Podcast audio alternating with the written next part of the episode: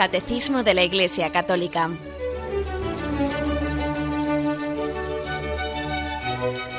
Un programa dirigido por Monseñor José Ignacio Munilla, Obispo de San Sebastián.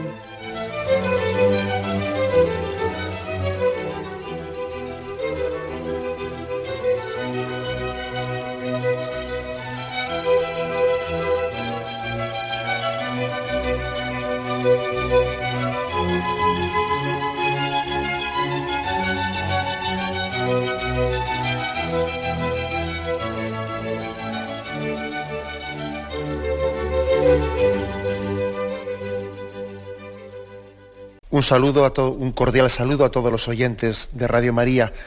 Un día más, con la gracia del Señor, proseguimos este comentario del catecismo de nuestra Madre la Iglesia.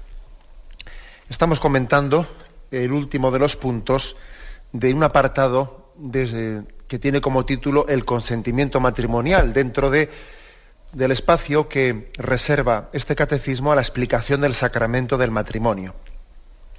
Hemos dedicado pues, dos programas a este tema de qué es el consentimiento matrimonial, qué supone tener una plena conciencia y libertad a la hora de, tomar esa decisión de expresarla, de la entrega de nuestra vida a otra persona en el sacramento del matrimonio, y hoy vamos a concluirla con, con este punto 1632. ¿eh? Tiene, tiene esos contenidos, los leo. Para que el sí de los esposos sea un acto libre y responsable, y para que la alianza matrimonial tenga fundamentos humanos y cristianos sólidos y estables, la preparación para el matrimonio es de primera importancia. El ejemplo y la enseñanza dados por los padres y por las familias son el camino privilegiado para esta preparación. El papel de los pastores y de la comunidad cristiana como familia de Dios es indispensable para la transmisión de los valores humanos y cristianos del matrimonio y de la familia. Y esto con mayor razón en nuestra época, en la que muchos jóvenes conocen la experiencia de hogares rotos y que ya no aseguran suficientemente esta iniciación. Los jóvenes deben ser instruidos adecuada y oportunamente sobre la dignidad, tareas y ejercicios del amor conyugal, sobre todo en el seno de la misma familia, para que educados en el cultivo de la castidad puedan pasar a la edad, a la edad conveniente de un honesto noviazgo vivido al matrimonio. Bueno, como veis es un, es un punto del que se podría decir mucho, muchísimo, ¿eh? porque está abordando algo tan clave, tan clave como es la preparación al matrimonio. ¿Eh? Vamos a, comentar ese tema. Nos vamos a servir especialmente de un documento eh, publicado por la Conferencia Episcopal Española sobre un directorio de pastoral familiar, ¿eh? publicado hace pocos años. Es una joya. Yo también, quien desee formarse más en estos aspectos de, de lo que es la vocación matrimonial, y de, lo que es toda la espiritualidad en torno a la familia, yo le aconsejo que pueda profundizar en este documento, un documento de la Conferencia Episcopal Española, publicado hace pocos años todavía, quiero recordar que unos tres o cuatro años, y que tiene como título Directorio de Pastoral Familiar. Bueno, pues en ese Directorio de Pastoral Familiar se habla en, en algunos de sus apartados de lo que es el segundo capítulo de la preparación al matrimonio. ¿eh? Y aunque sea de una manera resumida, vamos a ello. Aquí este punto del catecismo ha insistido mucho de que el sí de los esposos no se puede improvisar, como nos podemos imaginar. Hay ciertas cosas que no se improvisan. A mí siempre me llamó la atención, permitidme este comentario, que mucho hemos destacado, por ejemplo, del padre Colbe, aquel mártir de la caridad en Auschwitz, mucho hemos destacado su generosidad en aquel último momento de cambiar su vida, de ofrecerse, ¿no? A aquellos guardianes nazis, ofrecerse su vida a cambio de, que fuese liberado de la condena a muerte, pues un padre de familia que lloraba porque tenía hijos y le habían condenado injustamente a muerte, ¿no? Como represalia porque había habido un fugado del campo de concentración. Y el padre Colbe, aquel franciscano enamorado de la Virgen, se ofrece, sale, rompe las filas, ofreciéndose él a cambiar el destino de aquel hombre condenado a muerte. Y claro, todos nos hemos quedado con ese pasaje último de su vida, ¿no? Pero sería absurdo entender eso como un arranque de generosidad, que, no, hombre, eso no se improvisa. Eso no se improvisa. Eso estaba sustentado en una vida pues, de olvido de sí mismo, en una vida en la que él había hecho pues, pues del servicio a Cristo y del amor desinteresado pues su bandera, no su razón de ser. esa entrega había sido largamente gestada eh, desde el principio. Bueno, pues pongo este ejemplo para que entendamos por qué aquí el catecismo dice que el sí de los esposos pues tiene que tener una larga preparación, una larga sustentación, ¿no? Y si habla de la preparación al matrimonio, pero vamos, en un sentido pues, pues muy profundo, no, no únicamente de una preparación inmediata, no, sino de un sentido profundo.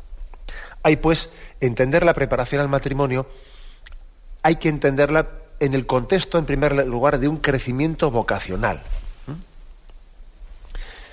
La pastoral familiar hay que concebirla en este, en este contexto, ¿no? porque de lo contrario correríamos el riesgo de ver nuestra vida como en etapas un poco fragmentadas, como si, como si lo que hace un niño no tiene que ver nada después ya con lo que hace el adolescente, que son cosas que una no le afecta para nada a la otra, o como que tienen intereses tan distintos el niño, el joven, el adulto, el anciano, que, vamos, como si fuesen etapas que comienzan y terminan sin que viésemos el hilo conductor de toda nuestra vida. Hay que superar ¿eh? esa visión fragmentada de la personalidad no es verdad. ¿Mm? Hay mucha más influencia en nosotros de lo que pensamos de nuestra infancia, de nuestra adolescencia, de nuestra juventud. Hay mucha más continuidad de lo que nos imaginamos. ¿eh? A veces nos fijamos especialmente en las que las etapas nuevas de, nuestra, de nuestra, vida, ese, eso nuevo que comienza, nos impacta tanto que casi la continuidad pasa desapercibida. No, no. Hay una gran continuidad. Y nuestra historia del pasado pues, pues es determinante ¿no? en, muchos aspectos el momento presente. Entonces dice, la pastoral matrimonial hay que entenderla en una perspectiva del crecimiento global de una persona toda su vida. ¿eh? Sobre todo en una perspectiva vocacional, que es la forma de comprender toda nuestra vida. Toda nuestra vida, tanto como niños, como adolescentes, como jóvenes, está bajo la perspectiva de la vocación que Dios tiene para nosotros, la vocación a la que estamos respondiendo. Y bueno, la Iglesia tiene una vocación específica que es la de ayudarnos a todos a ir descubriendo esa vocación que Dios nos ha reservado. Esa preparación al matrimonio, en el fondo, es el paso de ser hijo a ser esposo, esposa. El paso de hijo, hija a esposo, esposa. Ese es un paso, como os podéis imaginar, que no se hace de la noche a la mañana, pero que tiene, sin embargo, sí que tiene etapas muy, eh, pues, que marcan mucho. Eh.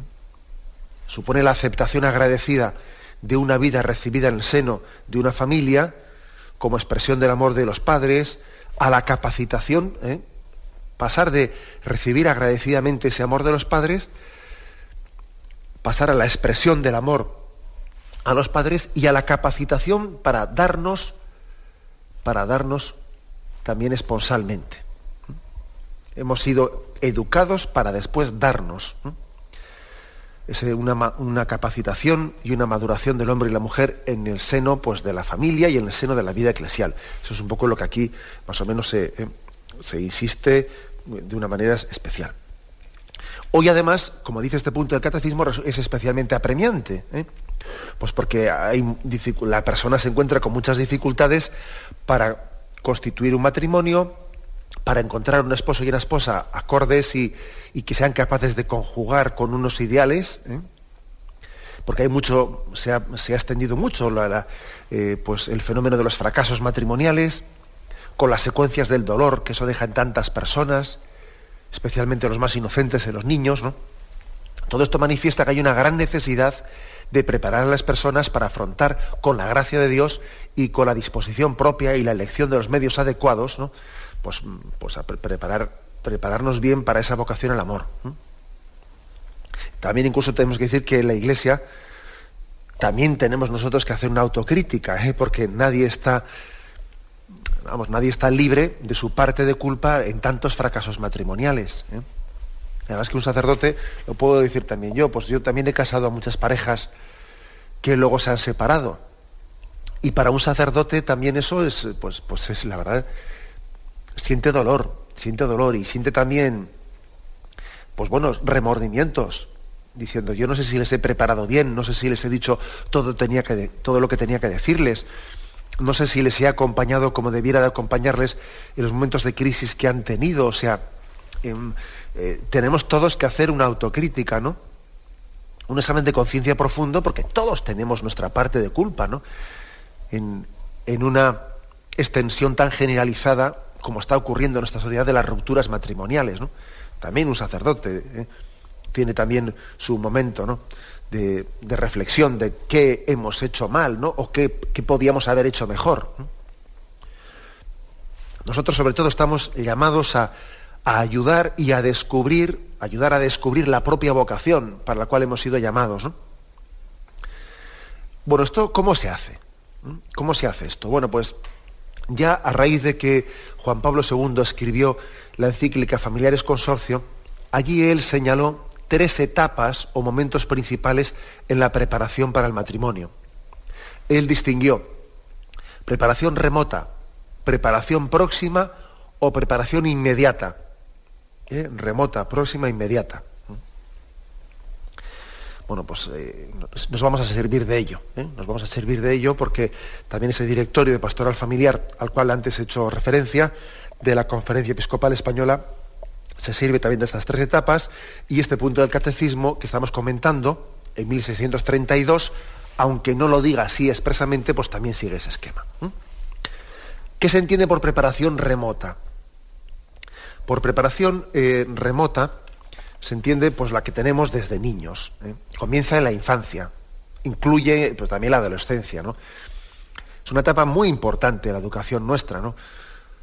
y además que requiere mucha atención, porque en ella comienza un proceso gradual y continuo, que termina, si va bien la cosa, pues termina en la maduración de la persona. ¿no? Y esta etapa remota, en la que un niño comienza a ser educado en el amor, tiene como centro este, este aspecto. ¿no? Él va conociendo allí el valor de la esponsalidad, aunque nadie le dé ninguna clase, ¿no? Pero él lo va viendo. Un niño va viendo lo que es la esponsalidad, lo que es ser esposo y lo que es ser esposa. Él aprendiendo a ser hijo, está aprendiendo también pues, a ser esposo y esposa y padre, claro. El lugar propio de esta etapa pues, es evidente que es la familia eh, y corresponde a los padres en su misión de ser los primeros y principales educadores de sus hijos, el derecho y el grave deber de cuidar este momento inicial ¿no? de la vocación al amor de sus hijos. ¿eh? Bueno, pues aquí hay, hay algo muy, muy importante, ¿no? que es que nos demos cuenta de que el en el ámbito del hogar se juegan muchísimas cosas. ¿eh? No se podrá luego suplir en un cursillo eh, prematrimonial, en un cursillo que se den unas semanas antes, antes de casarse uno, en ese cursillo difícilmente se va a poder suplir lo que alguien no ha recibido desde, eh, desde el comienzo de su familia. Difícil suplirlo. Habrá que intentarlo, claro. ¿eh? Pero vamos, hay cosas que, hay ciertas carencias que, vamos a arrastrar con ellas siempre. ¿eh? En el ámbito del hogar, pues estas verdades sobre el amor sobre la vocación al amor se están, eh, se están viviendo como experiencias, no como contenidos teóricos, ¿sabéis? ¿Eh? Sino como experiencias. Uno tiene la experiencia de lo que ha visto en sus padres y eso, eso está muy, muy, grabado, ¿eh? está muy grabado en nosotros. No es que te lo hayan dicho, no, no es que lo has visto, que es distinto. Tú has visto lo que es el amor, tú has visto lo que es ser padre, ser esposo y ser esposa. Bueno, pues esto va constituyendo la identidad de una persona, lo que es ser hijo. ¿eh? Y tenemos que ser conscientes de que los padres deben de cuidar de la creación de un hogar ¿eh? donde el, pues el respeto, la fidelidad, la ternura, el cariño, la entrega sacrificada y desinteresada sean la norma de vida. Esa es la mejor escuela y la mejor preparación que nadie va a tener luego el día de mañana para el matrimonio, ¿no? Vamos con su ejemplo y con su palabra, pues ellos van a tratar de que sus hijos se desarrollen, pues armónicamente y progresivamente y que vayan teniendo una disposición de ser también los hijos fieles a la vocación de Dios, como un niño dice, mis padres han sido fieles a la vocación de Dios, también yo tengo que ser fiel a la vocación que Dios me dé. Bueno, pues esto es lo primero, ¿eh? esta es la primera escuela.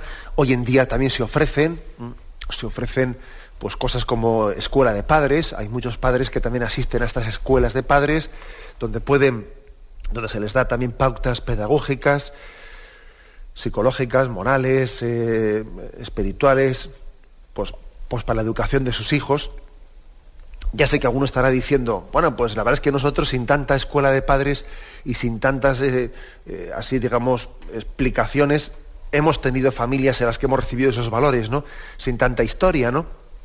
Pues es verdad, es verdad, pero tampoco no rechacemos estos medios porque porque es cierto que estamos en una, sociedad en la que hay tantas cosas en crisis que hoy en día no se puede dar nada por supuesto. Nada por supuesto. Entonces hemos, sido hijos de una generación de padres que tenían ciertos aspectos que ahora se están enseñando en escuela de padres, vamos, pues yo creo que es que los entendían por sensus, por sentido común, ¿no? Y no sin mucha necesidad de que fuese ahí una pedagoga ni nadie a explicar cosas, ¿no? Por sentido común vivían ciertas cosas, ¿no?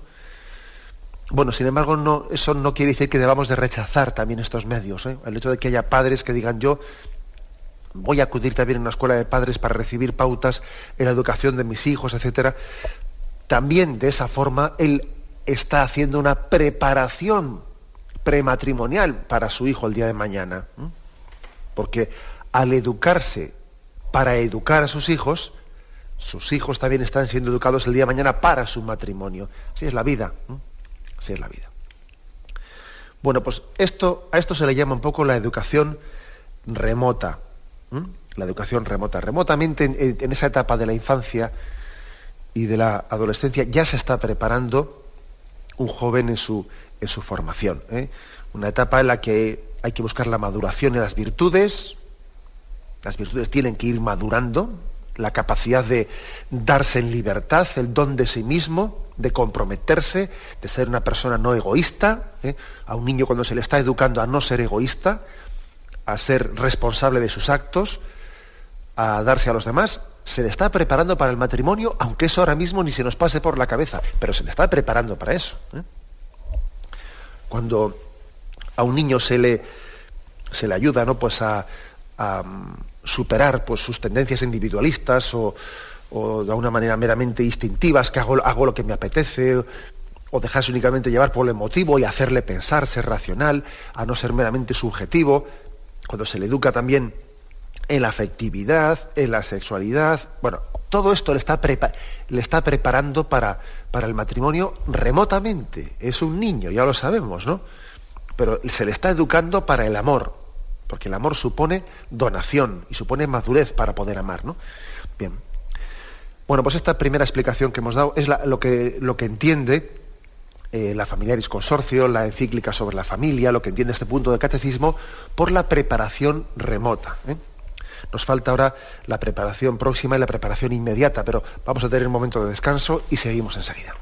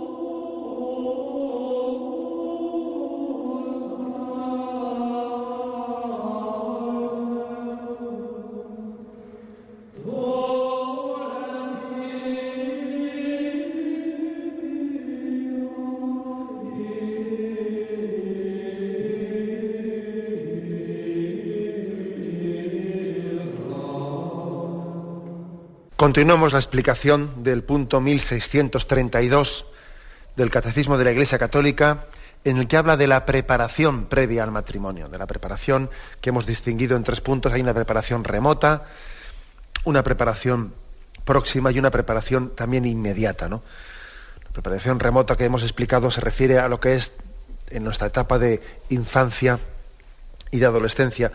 Quizás no, no he insistido suficientemente en que es muy importante que los padres en esta etapa remota, ellos tomen las riendas, tomen las riendas y no se las dejen a nadie. Las riendas de la educación afectiva y sexual que tengan sus hijos. En nuestros días esto es muy importante, ¿no? ¿Cuántas, cuántas estamos viendo que la publicación de no sé qué material, de, hemos visto algunas polémicas que han surgido por ahí, ¿no? Un material publicado por no sé qué organismo, por no sé qué departamento, con un tipo, eh, con un tipo de orientación, pues realmente eh, podríamos llamar de pansexualista, en el que lo que a los niños y a los adolescentes se les está muchas veces inculcando es una visión de un sexo seguro, en vez de un sexo responsable. Y por sexo seguro se entiende, bueno, pues tú disfruta, el sexo es un instrumento de placer, que tenemos sencillamente pues, para intentar disfrutarlo a tope, pero intentando utilizarlo de una manera segura. ¿Y qué se entiende por seguro? Pues eh, no transmitirse enfermedades sexuales y no quedarse embarazada. ¿eh? Eso, es, eso es seguridad. A partir de ahí, barra libre. ¿eh? Barra libre y rienda suelta. Por desgracia, aunque sea duro decirlo, esto es, ese es el, el horizonte moral en el que hoy en día se, se está educando a muchos adolescentes con tal de que sea responsable, para no quedarte embarazada, para no transmitirse, transmitirte enfermedades, o también para que, lógicamente, también, también se suele decir, para que la sexualidad nunca sea eh, agresiva, sino que siempre sea con el consentimiento mutuo, con esas tres cosas asumidas a la barra libre. Pues no, señor, un padre, un padre tiene que tomarse en serio la transmisión a su hijo, la transmisión del concepto de sexualidad integrado en la afectividad, integrado en el amor, integrado en, la paternidad. Es que eso tiene que hacerlo. Si él dimite de eso, si él dimite, si él permite que las riendas, que las riendas de esa educación sobre la afectividad, sobre la sexualidad, sobre el amor, las lleven otros con criterios como estos que estoy diciendo, pues claro, sin darse cuenta ese padre, está condenando al fracaso matrimonial a ese hijo el día de mañana cuando se case, porque se está poniendo unas bases, pues unas bases verdaderamente eh, minadas, enfermas, erróneas, falsas, es, muy duro para un padre muchas veces meterse en líos en el colegio, oiga, y tener que pedir explicaciones, oiga, este aspecto, ustedes quiénes son para a mis hijos transmitirles que quiero ser yo el que lleva adelante esto, ustedes no son quienes para. Eso es muy duro para un padre, es a tener que dar la cara, tener que reservarse cosas, tener... pero es que hay que hacerlo, hay que hacerlo, de lo contrario, si los padres no asumen estas responsabilidades, ¿no? Pues es que, claro, sin darse cuenta, el mayor regalo que le puede hacer un padre a su hijo el día del matrimonio, desde luego no es pagarle el viaje de novios, ni es pagarle la boda. El mayor regalo que le puede hacer es, hijo, yo he luchado por ti toda la vida, por tu educación.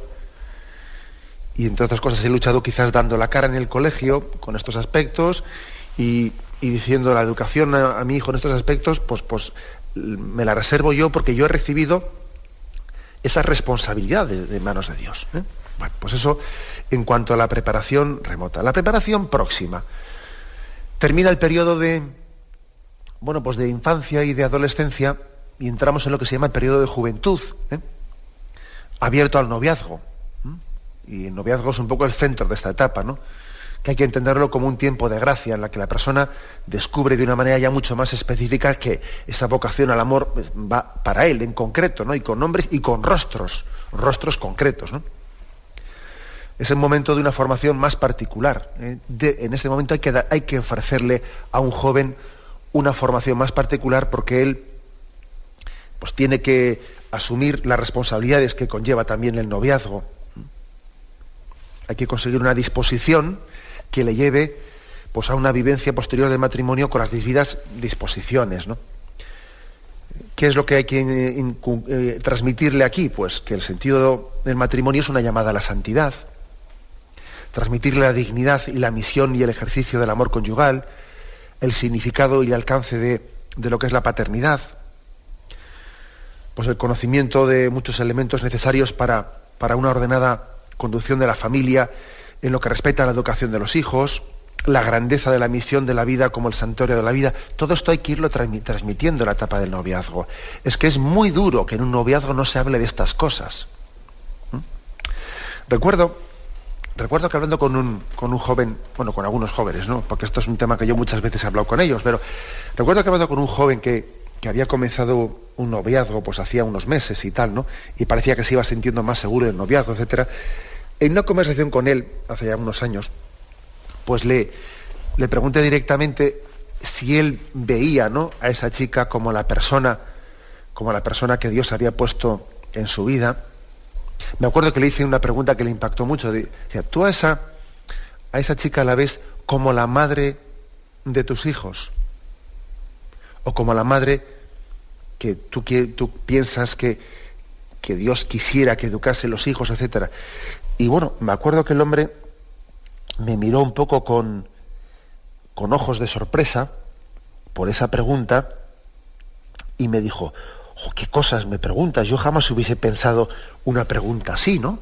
De si esta es la persona que Dios ha puesto en mi vida o si yo la veo como la madre de mis hijos o lo veo como el, o le veo a este otro yo como el padre de mis hijos, ¿no? Y yo le decía, no, pues perdona, claro, ese es el problema. Ese es el problema, que es que eso ni se nos ocurre hacer esa pregunta, ¿no? Que tu horizonte igual únicamente está en, me gusta, no me gusta, es simpático, no es simpático, pues eh, bueno, pero es que es que el noviazgo tiene que ir creciendo. ¿eh? Tiene que ir creciendo y uno tiene que discernir en el noviazgo todas estas cosas, ¿no?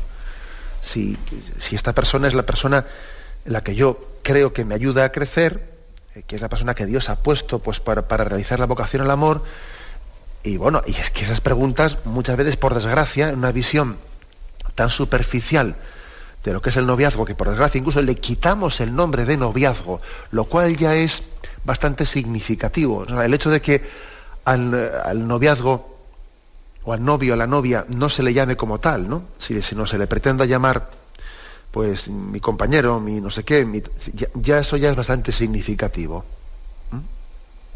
Creo que también hay que reivindicar la palabra novio y novia. Vamos a ver, ¿por qué no vamos a reivindicarla? Por lo tanto, ¿no? el noviazgo es un tiempo en que hay que crecer en el conocimiento y en la capacitación de que tenemos que responder al proyecto de Dios en nuestra vida. No es únicamente la pregunta de me gusta o no me gusta, sino de esta es la persona eh, que, que, yo entiendo, ¿no? que discierno, que, que, Dios ha puesto en el camino de mi vida ¿no? para construir un proyecto de amor y de entrega. Se trata de que los novios maduren, ¿eh? de que tengan una relación que vaya sea conducente el auténtico don de sí. Y así van, construyendo el matrimonio. Se tiene que inspirar el, el noviazgo en un espíritu de entrega, de delicadeza, de respeto, de comprensión. Y esto también creo que es muy importante que unos novios tengan un acompañamiento espiritual. Esto es muy importante. Unos novios, qué importante es que puedan tener un acompañamiento espiritual. Incluso suele ser hasta bueno que los dos tengan el mismo bueno, esto no es necesario, ¿eh? Pero puede ser bueno que tengan el mismo padre espiritual o el mismo sacerdote eh, con el que también tienen una, una, relación espiritual, porque les va a cada uno un poco ajustando y viendo qué cosas hay que ir madurando, etc. La experiencia demuestra que la fidelidad del, matrimonio el día de mañana está en gran parte ligada a la manera de vivir la etapa del noviazgo. ¿eh? Pues primero descubriendo la presencia de Dios en su relación, eh, luchando ellos también por, por, el respeto mutuo, por la evidencia de la castidad eh, dentro del noviazgo, confesándose también eh, siempre que lo necesiten, recorriendo al sacramento de la penitencia para ayudar a luchar también contra todas las tentaciones que tengan de, y no me refiero únicamente contra la pureza, ¿no? me refiero contra todo, tentaciones de egoísmo, tentaciones de búsqueda de uno mismo. Y, con respecto un poco a, bueno, de qué forma se puede hacer esto, pues hombre, pues no, es fácil, pero hay que partir siempre de la, situación de los destinatarios. No se pueden construir castillos en el aire, ¿no? Pero pero que es muy importante también incluso que existan en una pastoral, qué importante sería que nos atreviésemos a hacer incluso grupos de novios. No digo ya de personas que van a, que están ya de una manera eh, inmediata, eh, preparándose para el día de la boda, que lo tienen ya fijado. No, no, sino primero, o sea, que desde la pastoral juvenil, desde la pastoral juvenil, hubiese también un, algo que vaya eh, poco a poco, de una manera específica, dirigiéndose a aquellos jóvenes pues, que van comenzando un noviazgo. Y también se hagan algunos itinerarios de educación, etcétera, en grupos de jóvenes que viven su noviazgo de una manera cristiana. De una manera pues, que, exista también ¿no? un catecuminado para ellos. De hecho, una cosa que muchos yo creo que, que, desconoceremos ¿no? Es que existe también un rito de bendición de novios. Existe tal cosa. La Iglesia tiene también, celebra un rito de bendición de novios que quieren recorrer su camino unidos en continuo crecimiento. Qué importante sería que también ese rito de bendición de novios lo integrásemos pues, en, una, en una pastoral pues, que a uno le, le sirve, se le sirva para ir madurando. ¿eh? Es un rito de bendición de novios, pues, bueno, pues, pues, muy hermoso, si podemos en algún momento ya eh, haremos una pequeña presentación de él. Pues bien, tenemos un momento de reflexión y continuamos enseguida.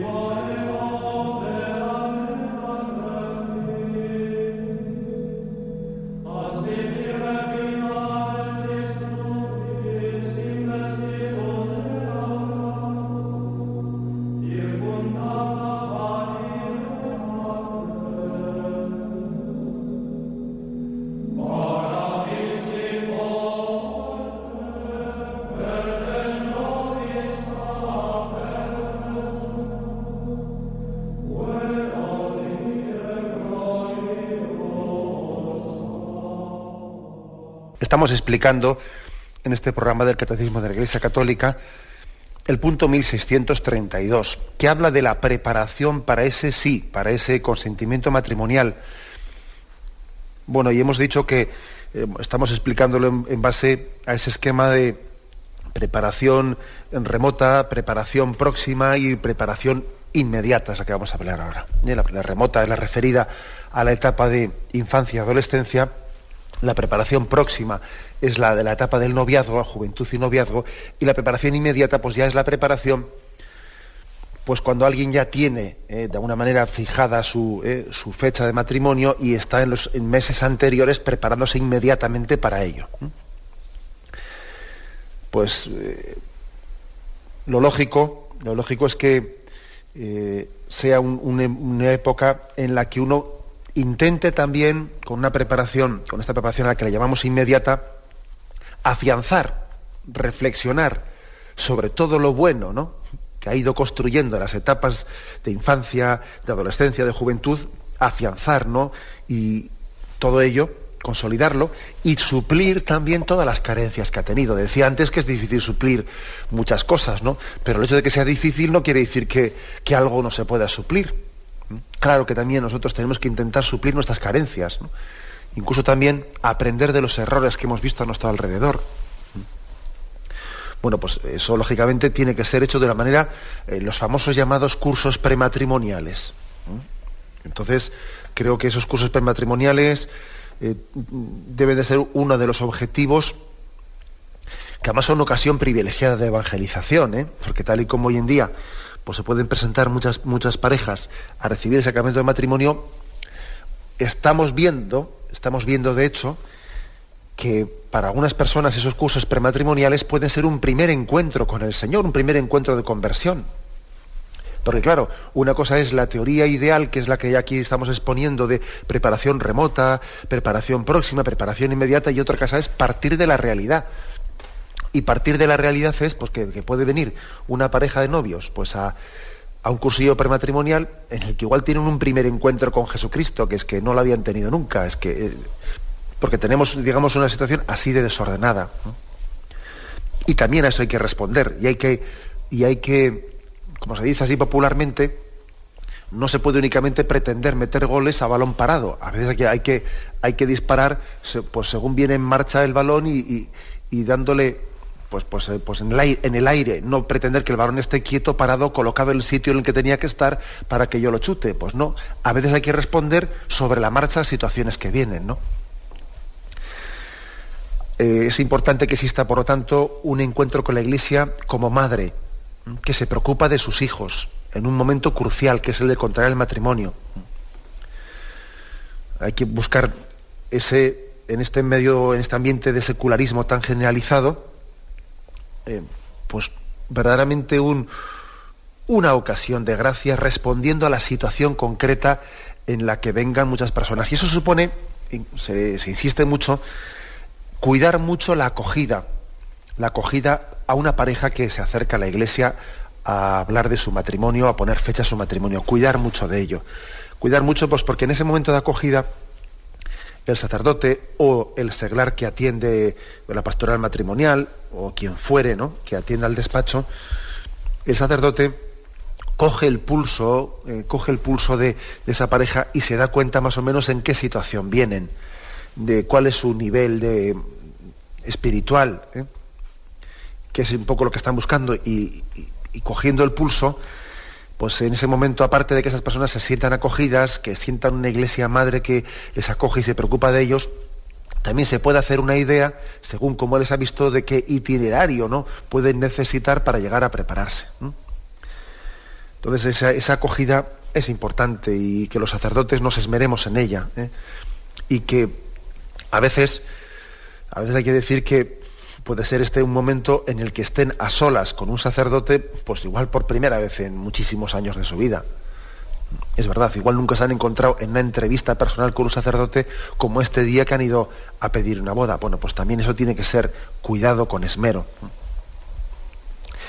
Eh, se les tendrá que anunciar la importancia ¿no? de unos cursillos prematrimoniales en los que se les anuncie toda una serie de valores. ¿no? El, el directorio de pastoral familiar, pues lógicamente un directorio siempre tiene que poner un ideal, ¿no? O sea, y, aquí dice que la duración mínima de esas catequesis prematrimoniales no debía ser inferior a 10 sesiones. 10 sesiones, que tenemos que reconocer que pocas veces hacemos 10 sesiones. Muchas veces se suele resumir bastante más, ¿no? Y también dice que a ser posible, conviene que, aquí haya matrimonios de distintas edades y algún sacerdote que imparta en esas, esas sesiones, que no sea únicamente el sacerdote que las dé, que también las impartan distintos matrimonios transmitiendo su experiencia, que se invite también a expertos en distintas áreas para transmitirles todos esos aspectos que se quieren transmitir, ¿no? Que también haya celebraciones de fe, que también se rece con ellos, o sea, que, que se sean esto, también se pide que se sea serio en esta exigencia de los cursillos prematrimoniales, que se sea serio, que en principio también no tengamos miedo a pedir su obligatoriedad, ¿eh? porque somos como somos, ¿no? Si las cosas también se dan un poco la propia elección, pues es que al final terminan por no hacerse, por aquello de la ley del mínimo esfuerzo. ¿Que pueda haber casos eh, concretos y especiales? Sí, bueno, pues podrá haberlos, pero eh, no, tendrán que, no tendrán que ser nunca como una especie de excusa para no prepararse. Bueno, sino si alguien verdaderamente no puede asistir a un cursillo prematrimonial, bueno, pues se le da personalizadamente a él con encuentros personales. Es decir, hay que hacer un esfuerzo extra, todo menos caer, caer en esa tentación, esa tentación de, bueno, de, de que en el fondo es quedarse en nada, hablando, hablando claramente.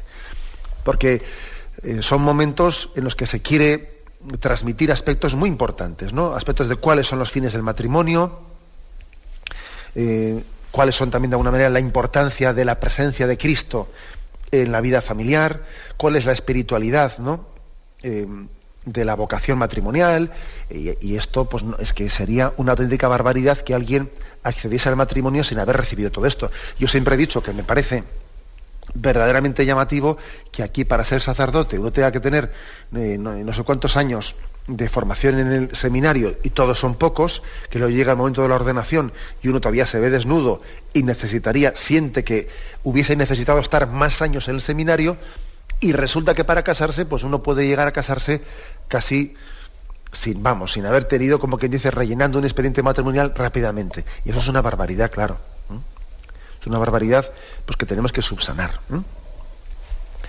Hay una mm, preparación también muy, digamos, inmediata, aparte de ese cursillo con esas, esas diez sesiones que se hablan de ahí, una preparación muy inmediata a la celebración litúrgica, en la que también eh, pues alguien, eh, pues junto con el sacerdote que les va a casar, prepara la liturgia, elige las lecturas, elige las fórmulas litúrgicas que se van a expresar. Hay otra preparación también muy inmediata que es la de la celebración del sacramento de la confesión en los días previos a casarse. Pues eso también forma parte de esa preparación. La más inmediata inmediata pues suele ser la celebración del sacramento de la confesión y la preparación pues de esa liturgia, como he dicho antes, pues la liturgia repasándola y meditándola e intentando eh, también extraer de ella todas las enseñanzas. Bueno, pues a esto, a esto es a lo que se le llama la preparación inmediata. Y como, y como veis, ¿eh? en el punto 1632 se nos insta, se nos anima a que ese sí sea bien fundamentado, que no se esté en ese momento allí improvisando nada, que no haya sido gestado durante toda nuestra vida. La preparación remota desde niño, hemos ido preparando el sí que un día daremos en el altar en el sacramento del matrimonio. Desde niño, desde el momento en que eh, a un niño se le enseña a decir sí, venciendo su egoísmo. Porque lo que le sale a él es no, no, no. Bueno, pues cuando a un niño se le enseña a decir sí, a ser generoso, se está preparando ya su matrimonio. Desde la preparación remota de la adolescencia, desde la preparación inmediata de, de cómo vivir el noviazgo en discernimiento, desde la preparación ya más inmediata de lo que es mm, propiamente ya los cursillos prematrimoniales, la entrevista con el sacerdote, la preparación litúrgica.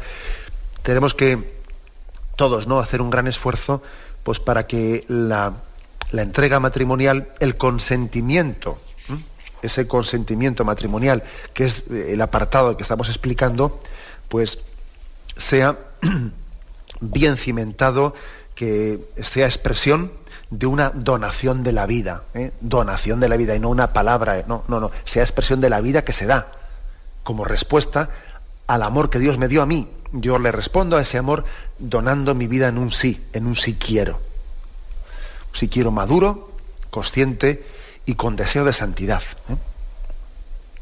Bueno, dejamos aquí la explicación de este punto. ¿eh?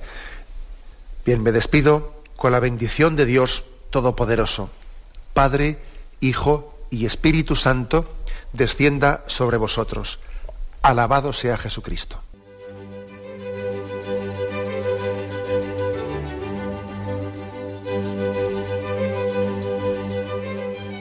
Finaliza el Catecismo de la Iglesia Católica, un programa dirigido por Monseñor José Ignacio Munilla, obispo de San Sebastián.